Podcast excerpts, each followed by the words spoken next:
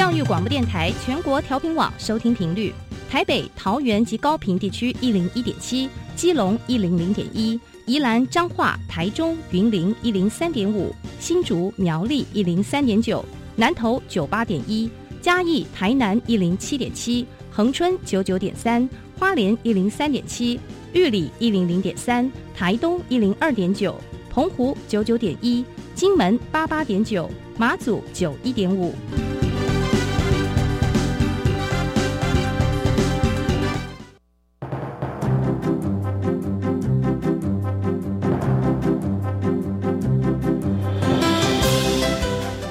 教育要怎么做才能使孩子面对未来的社会呢？当我们期待孩子改变的同时，也期待教师的教学方法跟着改变，家长的观念也一起改变，一起携手协力同行。谢若楠老师带您探索自发互动共好的十二年国教新课程，听见台湾教育的改变。欢迎收听《国教协作向前行》。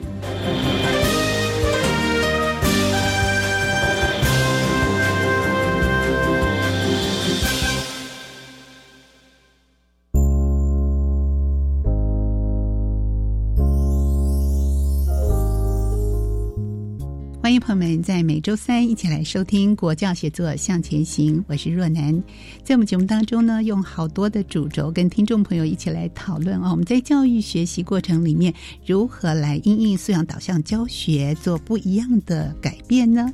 今天跟您谈的主轴呢是科技领导与数位学习。非常荣幸呢，我们邀请两位校长哦，跟听众朋友分享他们怎么样来带领学校进行这样的一个数位学习。这两位校长是台中市明道中学的汪大九校长，以及桃园市立南坎高中的陈家祥校长。两位校长都举了好多宝贵的实际的例子，跟听众朋友分享。好，在还没有进行这个主题访谈之前，我们有一个新的小单元要跟听众朋友见面了。这个单元呢，叫做。笑声飞扬，这个单元呢，希望呈现的就是我们校园现场老师们的声音、老师们的故事。今天的主题呢，是邀请到高雄市立仁武高中的石佩荣老师来分享。我们一起来听听佩荣老师带来的校园中飞扬的笑声。你所不知道的校园新鲜事，都在笑声飞扬。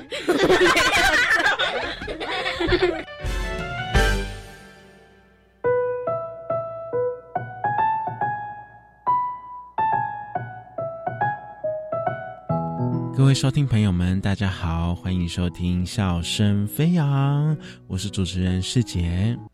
在《笑声飞扬》的小单元当中呢，我们会邀请到全台湾各县市中小学学校的老师们来跟我们一起分享，在他们的校园当中会发生哪些校园故事呢？我们今天邀请到了高雄市仁武高中的音乐老师哦，让我们欢迎石佩荣老师来跟我们一起聊聊，在仁武高中的音乐课里面会发生哪些属于他们的笑声故事呢？另外，我很好奇是在疫情当中又要如何去线上教学音乐课呢？让我们来听听石佩荣老师怎么说。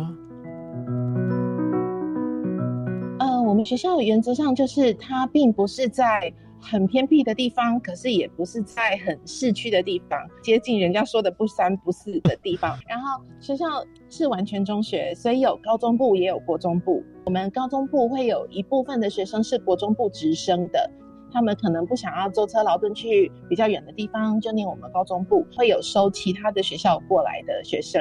那这种社区型的学校，呃，好处就是因为它不是很大。所以每个老师跟每个学生都会很常碰头，大家都会很熟，然后大概每个人都会跟每个人关系都蛮好的。音乐其实是一个。非常需要音响环境很好的一个科目，所以到了线上的时候，所有的音乐放出来音质都会有影响。那对我自己上课是一个很控制欲很强的人，我会一直不停的 走下来啊，然后看东看西啊，然后如果有学生快要原籍了，我就会去戳他之类的。那所以到了线上上课会更麻烦。因为我我实体上课已经很怕学生只有肉体在，灵魂不在。线上上课最怕的就是他连灵魂都不在，他就只有账号在，他就只有那个排位，有没有？就是一个一个头贴，一个一个号码，他很可能开外挂，你都知道他很可能开外挂在玩 game。那所以对我们来讲，就会是一个比较大的难题，怎么去用不太好的音质。然后去 hold 住这一些你看不到的学生。音质的话，就是其实那时候，因为我们刚好教到一个必须很安静聆听的单元——古典音乐，所以其实我在线上上课的时候，我就直接跟他们说：我们跳，我们先挪一下我们的单元，先上台湾通俗音乐。这个东西比较不吃音质，就是比较热热闹闹的。然后我上课的时候就会就是一台笔电分享荧幕嘛，对不对？然后一台 iPad 在旁边看那个监监视他们的各个账号。然后上课上到一半，就反正就很像神经病就对了。上课上到一半就会说那个叉叉叉回答刚刚的问题，然后忽然间就说接下来好抢答时间，一二三抢答。然后不然的话就是那种上课上到一半忽然间说来，现在大家按举手，一定要知道哪些人不在。最后的三分钟就要呃线上测验。那就会要考我讲的刚刚这堂课的内容，然后就是要限时三分钟，然后一定要三分钟之后就立刻把它关掉，要不然他们就会去 Google，对不对？然后什么测验要乱数啦，然后反正就是弄到自己很忙。那可是那个线上测验的成绩大概也可以看得出来谁有上课谁没上课，所以有时候上完一堂课就觉得啊好累啊，把他们的精神灵魂留在我的课堂，真的蛮累的。哇，没想到在疫情期间上音乐课也是一件不容易的事情。那在过程当中，是不是遇到一些有趣的事情可以跟我们一起分享呢？我们学校诶，原则上出席率都蛮高的，因为我们学校老师很认真，他们常常早上八点就先点名一次，然后把睡觉的人叫起来。所以通常班级都是齐的，这这一点可能就比很多的学校还要幸福很多了。那可是我们上课的时候，就是学生都不喜欢开镜头，青少年嘛就会尴尬，然后他们有的是说什么家里网不流量不足，那我也可以理解，因为线上上课也是很突然的。那所以他们都不开荧幕，我就会看到一个一个的那个大头照，对不对？然后第一次上课，第一堂上课的时候，某一班第一堂上课，例如说 A 同学就去下载 B 同学的照片，然后他的名字是 A，对不对？可是我就放 B 的照片，B 就放 C 的照片，然后 C 再放 A 的照片，而且他们就会去找别人很丑的那种照片当自己的大头贴。然后我不但要看着很丑的那一些乱七八糟的表情，而且我还会一直要叫错人，因为我看着照片。可是他又不是，我就常常叫了 B 以后，发现不对，我要叫的是 A，然后我就觉得这些学生的创意真的很多。石佩龙老师在他的教学生涯当中，有一件令他非常印象深刻的事情，那也是因为这件事情让他去定义了他自己的音乐教室，成为一个台风眼，能够保护所有走进来的学生们，给他们一个很棒的心灵舒压的空间。呃，有一次我要辅导一个学生他的学测的面试，所以我就跟他说，我们去看看毕业生留下来的备审资料，有要考这一科的，我们可以参考。于是我就跟他去到了辅导室，然后拿起一个毕业生的备审资料，我那个名字我是认得的，我记得他的脸，我记得他的个性是一个很可爱的、很活泼的、有点皮的女生。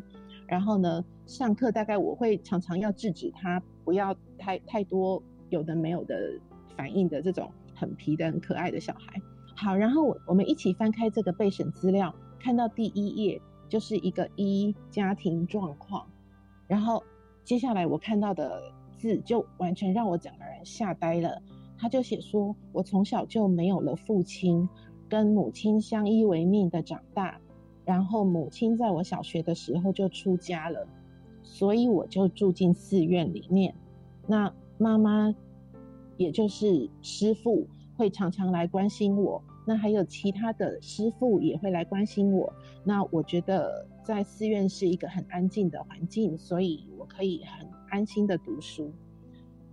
那我看到这里的时候，我整个人就是惊呆了，因为我就心里想着说，原来所有的其他学生回家的时候，他们要回去的可能是。热热闹闹的家，像我自己家就很多很多小孩，我们叫他永远笑声不断。而这一个小孩子在放学回家的时候，他是要回去一个寺院，当然寺院可能很安静，但是我觉得他应该也会很孤独吧，因为在这个尘世间就只剩下他一个人了。然后我就一直在想说，哦，当年我有没有对他翻白眼？我有没有制止他不要想一些有的没有的创意来来愉愉悦大家之类的？然后我就陷入了一个还蛮深的沮丧。我就想说，我为什么不知道这件事情？我教的学生这么多，我好像不可能去知道每个人的故事是什么。可是这件事情就一直卡在我心里，我就一有一点很遗憾，说我为什么没有去为他多着想？如果我知道他的人生背后的故事，其实我一定会很欣赏他在我教室里面搞怪，对不对？那他他能够那么开心的过日子，要是我，我可能都办不到。所以这个难过的感觉，其实卡了我一阵子之后，有一天我就想通了，我就去刻了一个印章，上面是“台风眼”三个字。那我一边刻着“台风眼”三个字，一边想说，如果人生是充满风暴的，我其实是没有能力去帮我所有的学生排解他们的风暴。这件事情我做不到，可是我做得到的。是我可以让我的音乐教室变成一个台风眼，也就是说，我必须让学生可以相信，在这个教室里面，我一定会让他无风无雨，我一定会让每一个孩子在里面是安全的，不被霸凌、不被欺负的。然后，任何人都可以带着他风暴中的疲惫或伤心，然后来到这个音乐教室。如果你有什么事情愿意告诉我，我都愿意听。那我就希望他可以在音乐里面，或者是在我的音乐教室的环境里面，他可以得到一个片刻的安宁。那也许他走出去的时候，他就更有勇气去面对他的风暴。所以在这件事情想通之后，我就觉得说，我就比较知道我身为一个老师，我可以做的事情是什么，我的目的是什么，然后我就没有再那么沮丧。那我就给自己一个。定义就是我就是要去当那个守住台风眼的人。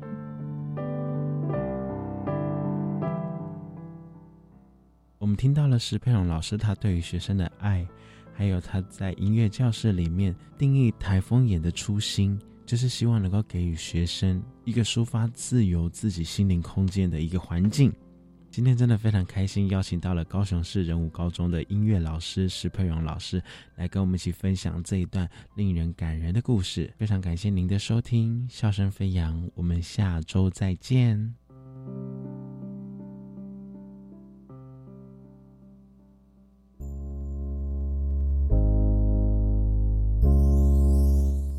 欢迎听众朋友回到我们的节目，这是每个礼拜三下午跟听众朋友分享的国教协作向前行节目前段呢，我们听到了这个新制作的小单元笑声飞扬，我们听到教育现场的老师们来跟我们分享许多动人的故事啊，真的很让人敬佩和感动。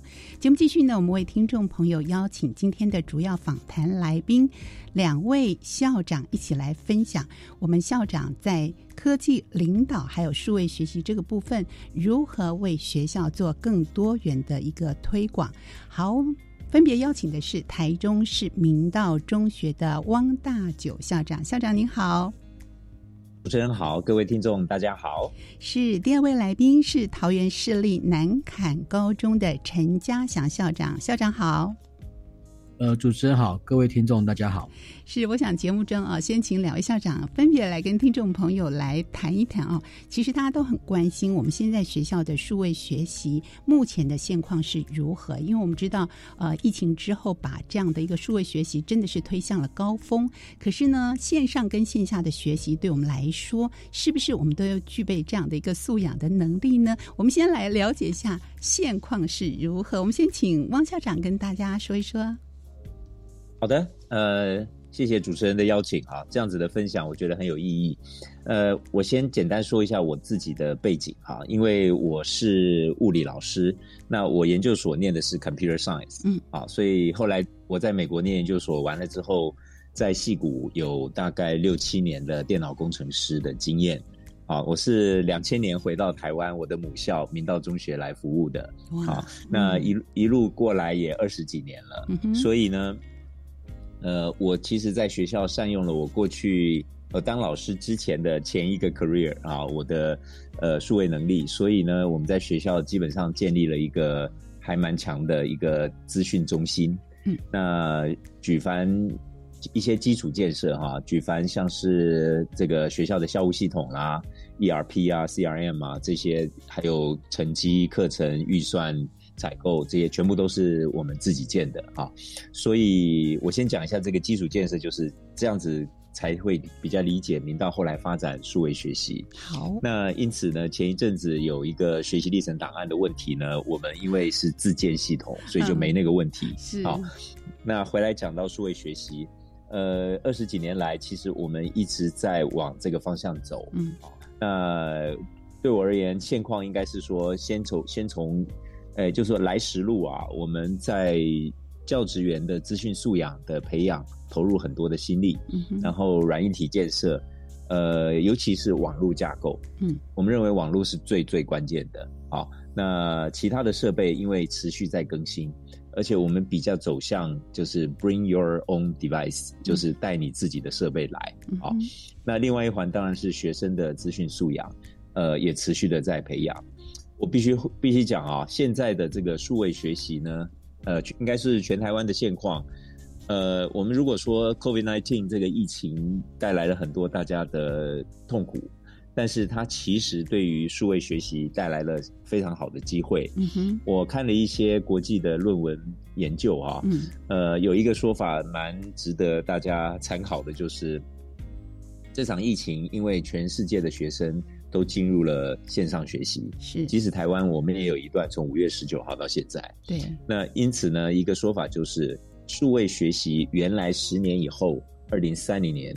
才会看到预估才会看到的状况呢，提早十年到来。嗯哼，好，提早十年到来，也因为所有的学生都必须线上学习，家而且呢，家里有几个孩子，恐怕这些孩子都需要同步线上学习。对，所以一个一个我们看到的机会就是，因此呢，所有的学生大概都呃，对于线上学习有足够的能力了，学校的老师也百分之百。好，那这件事情交代完以后。呃，我必须讲，就是教育部现在的主轴方向，我们非常认同，包含在今年的校长会议有提到科技辅助自主学习，嗯，它也结合新课纲啊。那我们在明道把这件事情再多一点延伸，我用这个当结论，好吗？就是呃，科技辅助，我们我们告诉学生，我们做了一个很大的海报啊，让所有的学生老师掌握现在的重点，就是善用科技辅助学习。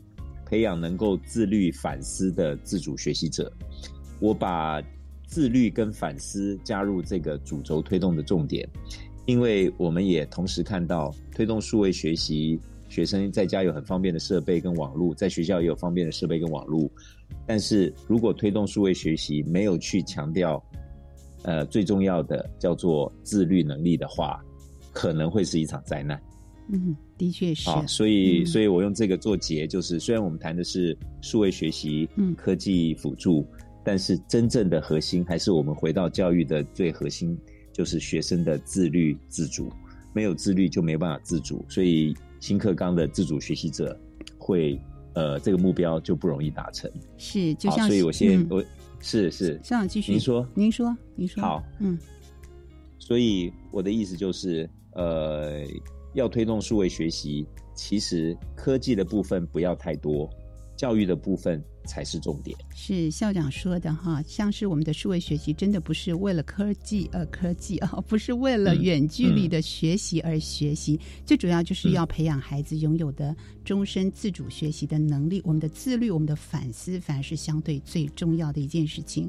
我想针对这点，嘉祥校长是不是也跟听众朋友分享一下，数位科技融入之后呢？呃，我们会有一些关键的问题，或者是一些现况。那他首先要解决跟学习的部分又是什么呢？首先必须强调，就是说，现在是一个教育四点零的时代。那所谓教育四点零的概念呢，就是说，学生事实上是整个学习生态体系的中心。那每个孩子呢，都可以自己架构他自己的学习路径，达到他的这个学习目标。也就是刚才汪校长所不断强调的哈，就是说，孩子可以。这个自主学习，那在整个科技融入的部分有哪些关键的问题，呃，可以去做一个了解哈，跟解决哈。我觉得第一个就是，呃，大概分几个面向了哈。第一个就是，呃，领导人必须要能够自学，因为学校领导人如果呃不清楚整个科技的这个融入教学的状况的话，事实上你是很难去把整个的大的这一个架构把它架构起来，那你也很难去领导说服老师愿意用科技。来进行教学的，所以第一个，我觉得领导人的自学是很重要的。是第二个，我觉得啊，呃，数位设备的这个取得，它还是真的是非常重要的一件事情，因为没有设备，事实上是没有办法来推动这些呃数位科技的教学的。那设备部分很清楚，就是这个硬体的设备啊，还有这个软体系统的建制啊是非常重要。那我也认同，呃网络的部分事实上真的是一个重点啊。第三个，我觉得在整个关键的问题就是，呃，老师心态必须要转变，要愿意接受这一个新的这样的这一个数位科技融入教学，提升学习效能的部分。我觉得这大概是三三个三个面向是最主要的关键。是，谢谢。是我们希望能够自学，领导人能够自学。那当然，软硬体的设备的取得也是很重要，老师的改变更是。关键点啊，那到底应该怎么做呢？尤其是我们回到校园当中，很多老师因为呃可能数位的学习的落差哦，那有些老师可能在使用这些设备啊、软体上啊，呃都需要增能的部分。所以呃，两位校长跟听众朋友分别谈谈，怎么样能够适切的我们运用我们的科技。的这样的一个工具啊，或者是设备啊，让我们的教学内容更加的符合我们的孩子的需求。呃，我们先请汪校长来跟听众朋友聊聊。这个真的是非常重要。呃，这些年来在推动数位数位学习呢，呃，我还是强调，很多人都非常重视那个硬体设备。嗯，我跟陈校长的这个看法很显然是一致的，网络是关键。嗯哼，硬体设备，我举例来说哈，呃，有一段时间，呃。很多学校，包含政府补助，都在买电子白板。嗯，啊，那也有很多学校，像是推动创客教育呢，那就买一大堆的三 D 列印机、镭射切割。啊，这些事情呢，呃，在明道我们其实比较谨慎，因为尤其比较新的设备，它的发展非常快，你一买，再过一年就有更好的设备出来。好，所以呢，我们在学校呃更强调的其实是平台。嗯。好，所以，我呃，这个您提到我们在学校如何协助老师呃发展这些事情哈，我举一个例子跟大家分享。好，我们所谓的科技，其实不见得是那些一台一台的机器，嗯，平台就是科技。好，那如果要促成这个学生，为了要促成学生呢，呃，掌握前瞻议题、前瞻科技，像现在常常提到的。呃，像最近最夯的叫元宇宙嘛，是。然后呢，像是呃太空议题、低轨道卫星啊，那或者电动车，或者是这个人工智慧、呃新能源，所有这些事情，嗯，这些事情也都是科技，嗯，但是呢，它其实是议题。那议题在学校里面，老师跟学生如何去有机会接触呢？其实大家的功，那个老师授课的进度很忙，学生的功课很多，嗯，好。那所以呢，回到一个教育的很多年来推动的概念，就叫做呃科技融入教学，议题融入课程。嗯，啊，议题融入课程。我刚刚讲的那些所有的新科新的议题呢，你如果再过一年，你如果问我，我可以再讲五个给你。好，这是一个具体的例子跟大家分享。是这样的一个共学的平台，我相信对同学们来说，从呃。他一开始的这个理解，到后来的批判思考，甚至到后来一种论证呢，他都有自己的一个脉络跟系统啊。借助这样的一个平台，好，我们休息一会儿，待会儿回到节目当中，我们继续请两位校长来跟听众朋友分享喽。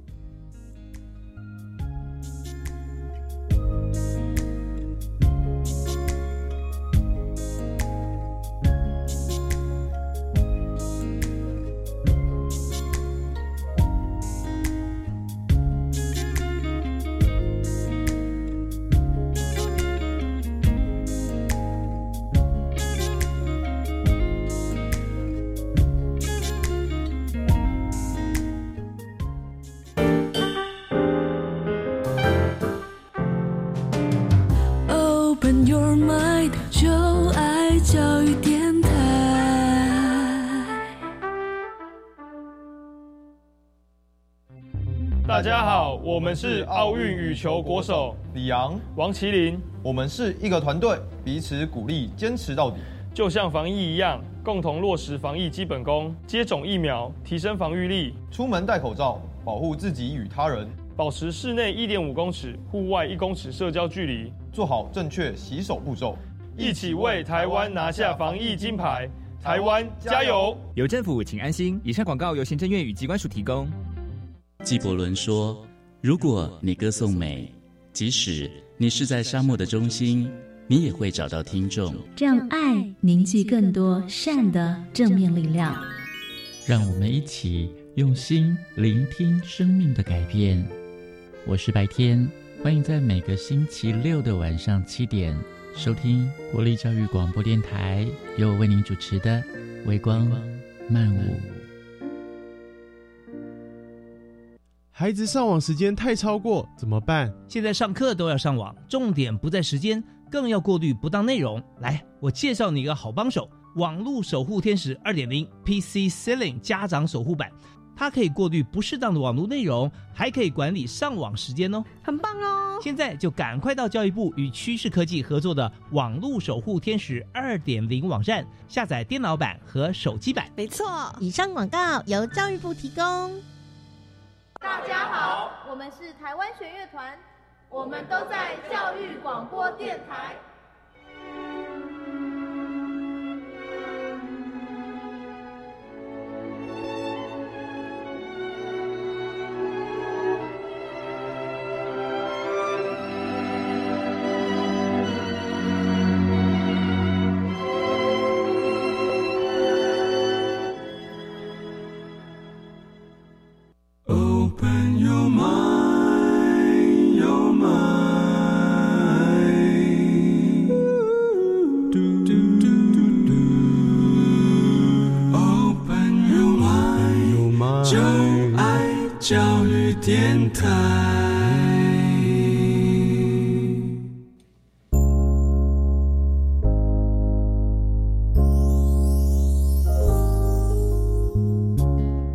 教协作向前行节目继续，我们邀请呃两位校长在节目中来跟听众朋友一起探讨我们科技领导跟数位学习高中的校长们他们是如何来运作的。两位来宾是台中市明道中学汪大九校长，还有桃园市立南坎高中陈家祥校长。刚才我们听到呃汪大。汪大九校长呢，举例跟听众朋友分享他们非常丰富，而且这个运作已经有一段时间的 SRL 的共学平台啊。那我相信对听众朋友来说，我们对于校园里面的数位的运用有一些想象。那接下来我们是不是请陈校长也跟听众朋友分享啊？贵校在运用这样的个数位科技工具，我们怎么样协助老师跟我们的教学现场做一个连接呢？好，谢谢主持人，还有各位听众，大家好哈。那在这个领导技巧、协助老师推动科技设备来学习跟教学部分哈，呃，我这边想到一个，就是我过去在呃大有国中在推动智慧教室融入教学的部分哈，嗯，有一个很重要的一个呃这个理念哈，我称之为叫做呃天龙八部啊，是天龙八部是什么呢？事实上就是这个美国科特博士所提这个。变革管理的八大步骤，啊，那事实上，在整个过去我在大有国中推动智慧教室的部分啊，就是透过这一个变革管理的八大步骤来推动整个智慧教室的这一个建制啊，老师的事。那这八大步骤是什么呢？第一个就是要确认危机感，嗯，啊，那知道在国中哦，事实上少子化是一个很大的一个危机，嗯，那所以说跟老师说明这一个，呃，我们现在所面临的危机就是少子化，那。呃，学校必须发展特色哈，才能够让这一个学生愿意到学校来就读。所以这个危机感就是这一个少子化。那大家都认同这个危机感之后，接下来要做什么呢？呃，学校的校长必须要成立一个领成立一个领导团队，因为事实上一个人这个是像我一个人单打独斗是非常辛苦的。对，只有透过团队合作的力量，才能够把这一个事情完成。所以第二个就是要找一些志同道合的伙伴，成立一个领导团队来推动这个科技融入教学。嗯，第三个很重要，就像我刚刚讲的，领导人必须要自学，因为你只有透过自学，你才能够知道未来科技融入教学的愿景是什么。所以第三个必须要提出这个科技融入教学之后的愿景，让老师很清楚知道校长、学校要带大家走向哪个方向。但是你可以发现第四个，呃，这个愿景提出来还是有些人无法认同。这个时候怎么样？怎么办呢？沟通这个变革的愿景是很重要的。所以说，领导人、学校呢就必须要透过不断的这一个跟老师沟通，把这一个愿景呢变得越来越清楚。啊，这第四个阶段。第五个阶段呢很重要，就是要授权员工来参与，因为没有相关的培训，事实上老师还是没办法来使用这些设备的。好，那在整个这个。呃，培训的这个过程哈，老师参与员工这个授权参与员工参与这部分呢，大概有几个原则很重要。嗯哼第一个哈，呃，理念的厘清原则，理念必须要厘清。好，所以说我们通过呃研习，透过老师的实作，透过分享，然后透过彼此的回馈，来增强他的理念。第二个很重要，就是要由易而难，因为我们知道这个数位科技融入教学，一下子教太难的东西。老师事实上是就会退步了，就会却步了，所以我们都是由易而难。观念改变之后，先跨勇敢跨出那第一步，那老师就慢慢慢慢就会来使用这个数位科技融入教学部分。第三个就是学习社群的这一个原则，呃，PLC 也就是所谓的专业学习社群 （Professional Learning Community） 是很重要的。嗯，因为我有我有透过这个团队合作，来让彼此之间才能够走得更远、更更久。好，那第四个原则是什么呢？就是所谓讨论的分享原则，透过教员会、透过研讨会的参加，让老师呢能够彼此分享。最后还有一个很重要，就是叫做我称之为叫成果激励原则。嗯，透过呃教学观摩，透过成果展，透过我们桃园有一个绩优状，啊，透过校长或老师的口头的鼓励，事实上都是让老师能够持续参与往前走的这个动力。这是第五步骤，第六步骤是什么？你可以发现，透过这一个变革管理八大步骤，呃，员工参与之后，同仁参与之后，一定会有一些近期的战功啊。那说创造这个近期战功，呃，校长很重要，就是要主动发掘这个近期的战功。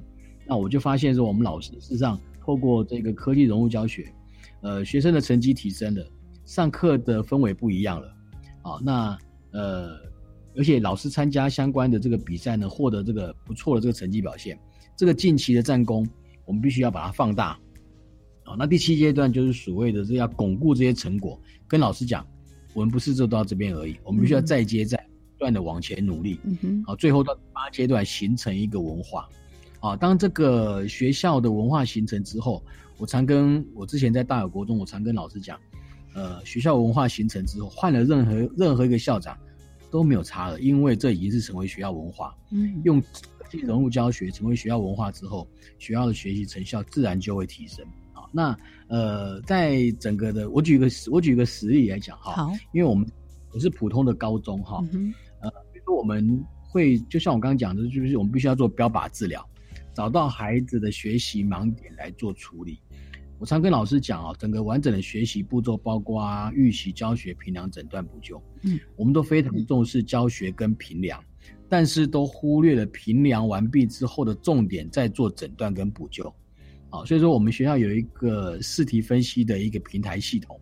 那每次段考完毕之后呢，呃，或是这个模拟考完毕之后呢，我们就会把这些数据倒到这一个试题分析系统里面，然后呢，透过这个。视力分析系统去找到孩子的学习盲点。我举个例子来讲，呃，像我昨天就看到一个蛮有趣的一个现象。嗯，标准答案假设一个一个四个选项的题目哈，标准答案是 C。嗯，啊，呃，但是呢，结果只有百分之三十几的孩子呢选择 C，有百分之四十多的孩子呢选择这个 B。嗯，啊，那事实上这是很明显，在这一个学生的学习部分呢。我们诊断出来那个 B 可能会是一个学习的盲点，那这个盲点掌握出来之后呢，就必须要透过老师这个专业学习社群的讨论方式，来找到这一个为什么孩子会选择这一个错误答案的症结，嗯，然后透过这个诊断之后的后面的补救，才能够把这个破洞补起来。我常跟老师说，就像捕鱼一样，我们这个破洞，这个渔网呢有破洞呢，你再怎么补呢，渔货量是不可能增加的。那唯有透过把这一个破洞补起来，也就是做了补救之后，自然这个渔货量就会增加。同样的，学生的学习盲点也会被解决，那相对相对的学习成效。成绩自然就会提升。好，那我就举这个例子跟大家分享，谢谢。好，是谢谢我们陈校长跟听众朋友举例来分享。好，希望每个人呢，每一位老师都能够练就这种天龙八部啊。我想学校非常尽心尽力的来为老师跟孩子呃准备这种数位学习的环境。可是其实还有很重要的一点，就是呃，我们孩子在家里的。这样的一个线上学习课程，或者是我们怎么样来搭配学校做这件事情，尤其是在疫情停课的这段时间，怎么样停课不停学？那同学们在家里的环境布置，是不是也要来搭配学校呢？这个部分，我们是不是也请两位校长跟听众朋友做个建议呢？好的。呃，停课不停学，这个这个大家都很熟悉了哈。是。但是具体怎么做呢？各个学校可能有所不同。嗯。那呃，在明道呢，我们的停课不停学应该这么说。呃，回到去年二零二零年一月疫情刚爆发的时候，嗯。呃，台中市教育局就是让所有学校开始做准备。那时候我们是很认真的思考这个议题，而且我当时就跟同仁讲，这是一个机会。嗯。好，那所以我们呢，呃。呃，开始研发的第一件事情就是，如果孩子回到家里，他在电脑上面上课，每天从第一节上到第七节，每天每节课如果上上满四十五分钟到五十分钟，很辛苦，那眼睛一定受不了，真的。所以我们做的第一件事情叫防疫课表。嗯哼，啊，那防疫课表很有趣，我们的做法就是本来就有排定的课表。但是为了防疫做一个准备，做什么呢？譬如说国文课有四节，嗯，那老师们呢，基本上以呃二分之一到二分之一强的比例去做调整。譬如说国文课四节就剩两节，嗯，啊，那另外两节在课表上就会标注叫做呃自主学习。那全部每一个学科都这样做，像体育课有两节，那就只剩一节，好，那另外一节就自主学习。这样子全部排完以后，我们说。一个学生喜欢说，就是我们在上面挖洞嘛，哦，对。但是，但是呢，每个班级，譬如说，呃，高一每个班级的课表，它的课数，每个科目跟数目都差不多，但是排的时间不一样啊。嗯所以要怎么挖呢？怎么挖洞这件事情，我们就觉得不必行政来挖，所以我们就安排一堂班会课。由班上的同学跟老师、跟导师大家去商量，我们这个课表周一有什么课，周二、周三、周四周五。那我们如果已经知道四堂国文课分布在三天，好，那我们要拿两节课挖洞，好，那同学们经过民主的程序，最后形成每个班自己的课表自己做，啊，所以我们有这样一个做法。那个，所以防疫课表同学也有参与，他们也很开心。一直准备着，虽然一直没有用，但是我们一直准备着。我们还办演习啊，演习什么呢？就是怕学生不熟练，或者是家里设备没有准备好，所以我们每个学期做了一次叫做线上班会课。嗯哼，我们不用学科啊，让导师跟同学准备好。那都通常我们选的那个时间就是学期开始的时候。嗯，我们第一次做就是在呃今年的。呃，一月底二月初那时候，一零九学学年度下学期，呃，刚要开学前，我们开学前一天通常是开学准备日啊。那因为因为线上，所以大家不来学校。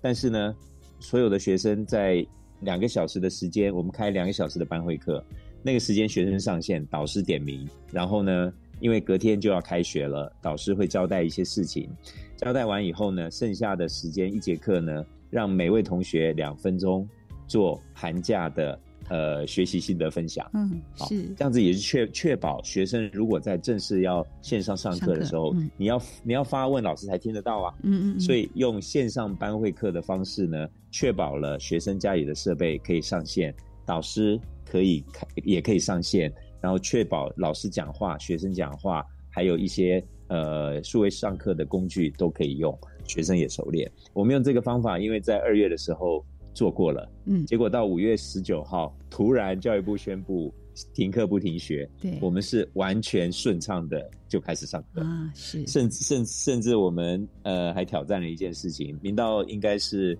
呃，台中市唯一一所学校，我们做了完整的线上期末考。哦，用线线上期末考，考，你可以想象那有多复杂。为了防为了防止学生这个防弊啦，啊，防止学生作弊啊，要公平啊嗯。呃，我们有第二个设备嗯，包含呢题目都是线上题目，嗯。没有手做的题目嗯，全部是选择题啊。但是呢，学生譬如说数学有四十题，嗯。每个学生拿到的第一题到第四十题的题序是乱数，每个人不一样，所以你不能告诉我说，哎，第一题答案是 A，没有用嗯，因为每个人拿到的不一样 啊。然后不但题序号是乱码，嗯而且每个题目的四个答案呢，每个人，譬如说我拿到同样的题目，我的四个答案的顺序顺序也不不一样。哇，哎，对对对对，所以用这个方法呢，嗯嗯呃，顺利的执行了一个线上期末考。嗯呃，透过这些，我觉得很感动的是，学校老师的呃，我们的教室文化非常正面。嗯哼有一些数位能力很强的老师呢，在还没有停课以前呢，听说可能会就开始晚上说来招呼一下，我来教大家呃 Google 表单哦怎么做一些 advanced 的技巧愿意来就上啊、嗯那学校就去买那个呃付费的账号是，呃 Go 呃 Google Meet 的账号让老师嗯可以开两百多人可以参加。嗯嗯，所以我自己也去参加了几次，我觉得很感动。你想哦，老师上了一天课，到晚上大家相约大概呃七点到九点两小时，那自由参加。我一上去呢，一看，我天哪！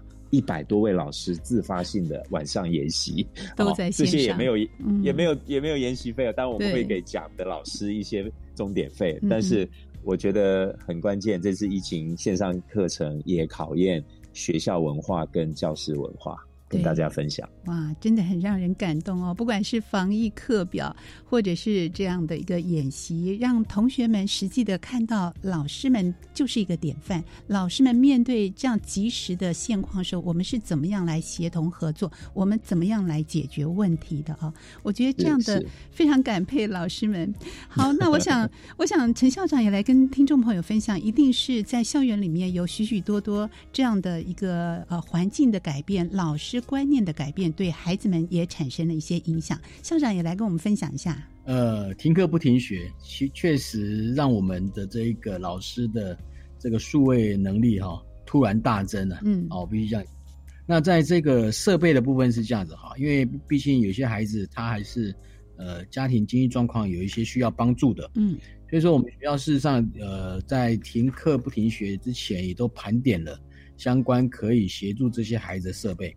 嗯那一旦这个停课不停学之后呢，这些设备呢就直接这个给这些孩子带回家来做使用，就是学校的电脑部分。那网络还是一个很重要的问题。那事实上，我们桃园市政府教育局呢，也都有提供相关的这个免费网络的申请给这些孩子，让这些孩子在家里面呢，在做做这个线上课的时候呢，能够畅通无阻啊。那这个同步的学习很重要，那事实上非同步的学习也是非常重要的。那我们桃园市政府教育局呢，呃，让我们桃园市六万多个孩子啊，高中的孩子啊，呃，跟阳明交大这个伊旺特的这个平台呢，做一个合合作，嗯。啊，那以我们南坎高中来讲呢，呃，现在已经有大概六百多个孩子呢，透过这个阳明交大的这个伊旺特的线上平台呢，已经先修大学相关的这个课程，那他可以透过这个平台呢，去找到他有兴趣的课程，去做一个学习。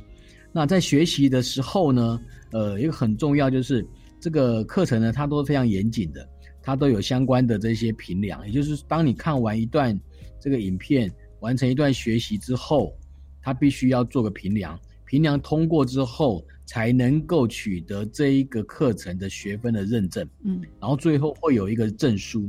那这个证书呢，对于我们孩子在学习历程档案的这个建制呢，是非常非常有帮助的。啊，那我就举这个例子跟大家分享。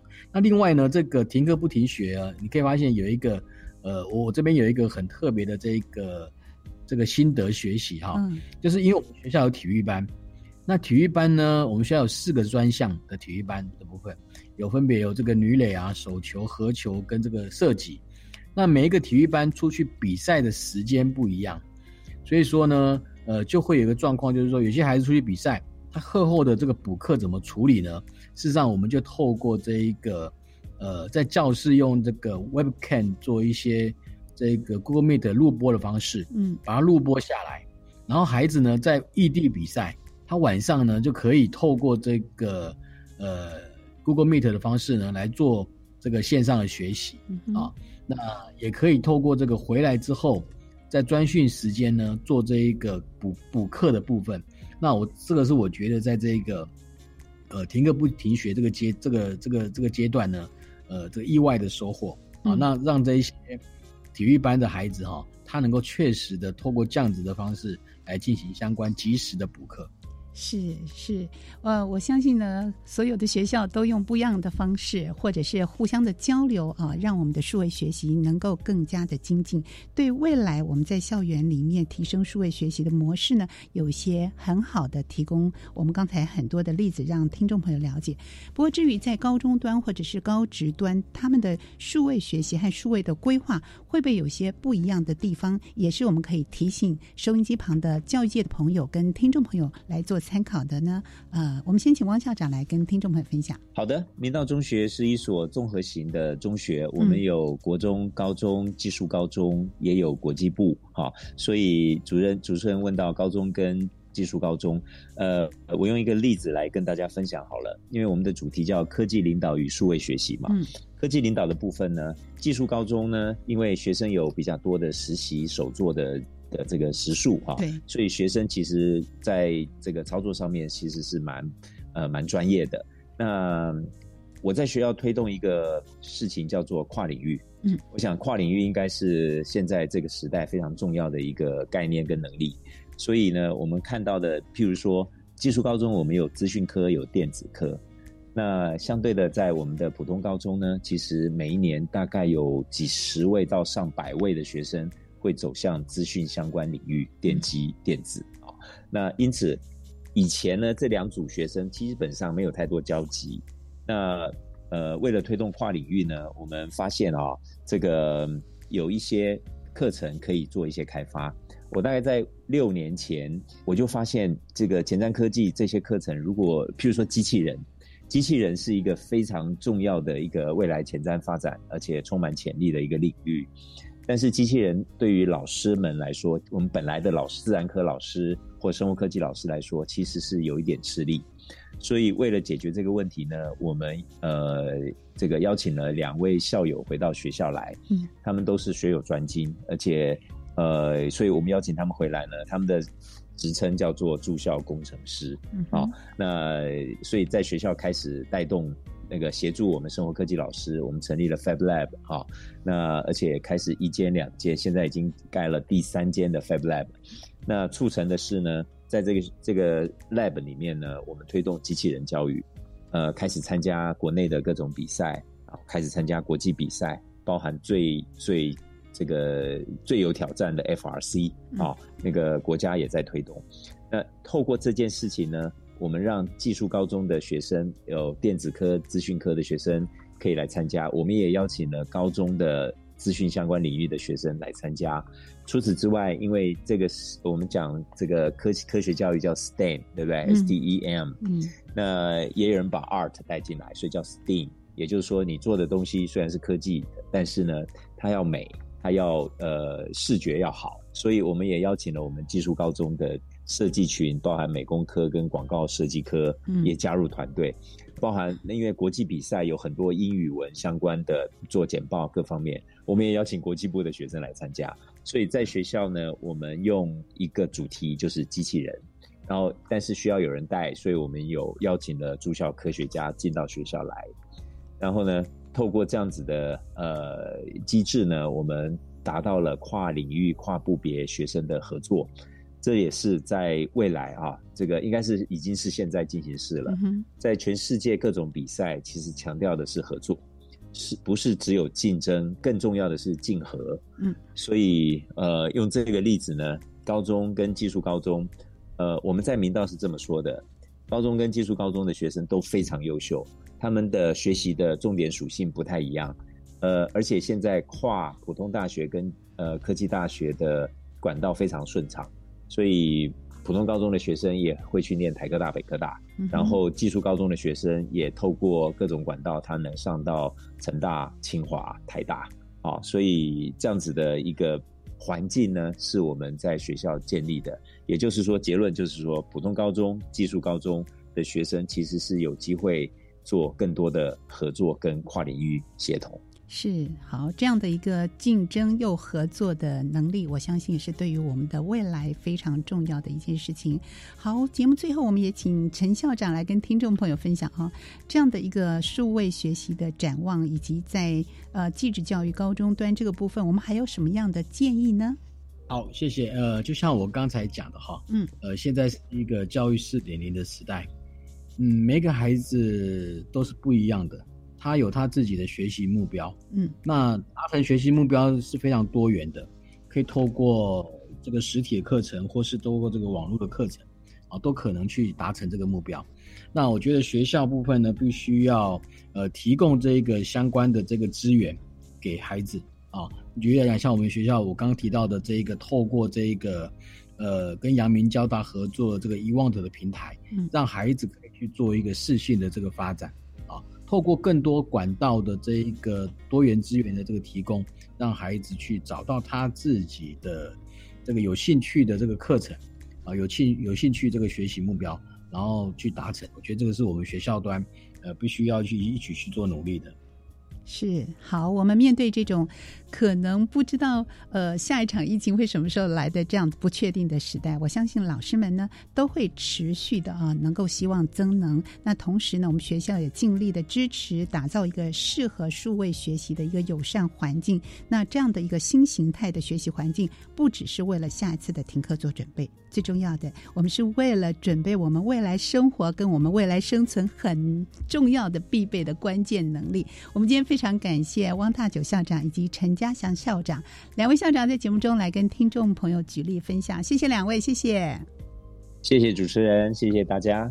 我们同时感谢所有听众朋友，呃，在每周三收听我们的国教写作向前行，拜拜。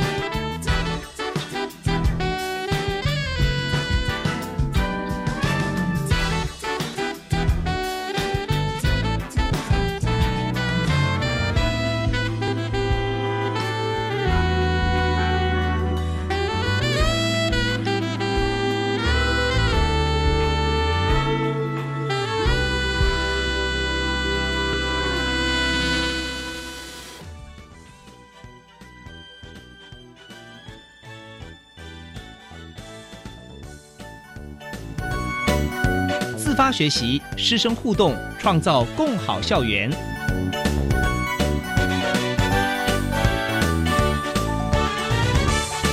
国教协作向前行节目由教育部提供。